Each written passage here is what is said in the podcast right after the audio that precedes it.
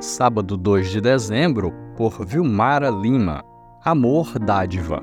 Toda a lei se resume num só mandamento: ame o seu próximo como a si mesmo. Gálatas 5, verso 14.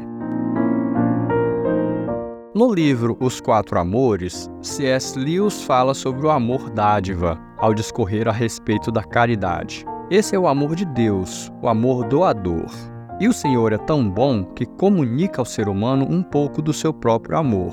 Paulo afirma isso mesmo em Romanos 5,5. Deus derramou seu amor em nossos corações por meio do Espírito Santo que ele nos concedeu. O amor de Deus é um amor incondicional, desinteressado, que age sem segundas intenções. Em um dos episódios da última temporada da série This Is Us, um filho conversa com a mãe sobre ela cuidar de uma irmã idosa e cadeirante com tanta devoção. Ela responde que amor é se entregar sem querer nada em troca. É esse tipo de amor que Deus requer de nós.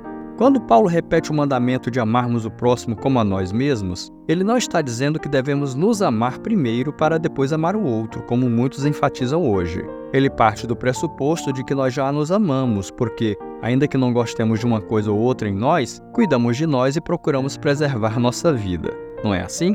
Da mesma forma como fazemos conosco, motivados pelo amor próprio, devemos fazer ao outro, cuidando de suas necessidades, motivados pelo amor do Senhor em nós. A lei se resume em amar o próximo, porque quem ama, honra, não tira a vida, não é infiel, não pega o que é do outro, não mente, nem cobiça, mas gasta a sua vida em favor das pessoas. Se você não possui esse amor, peça-o a Deus.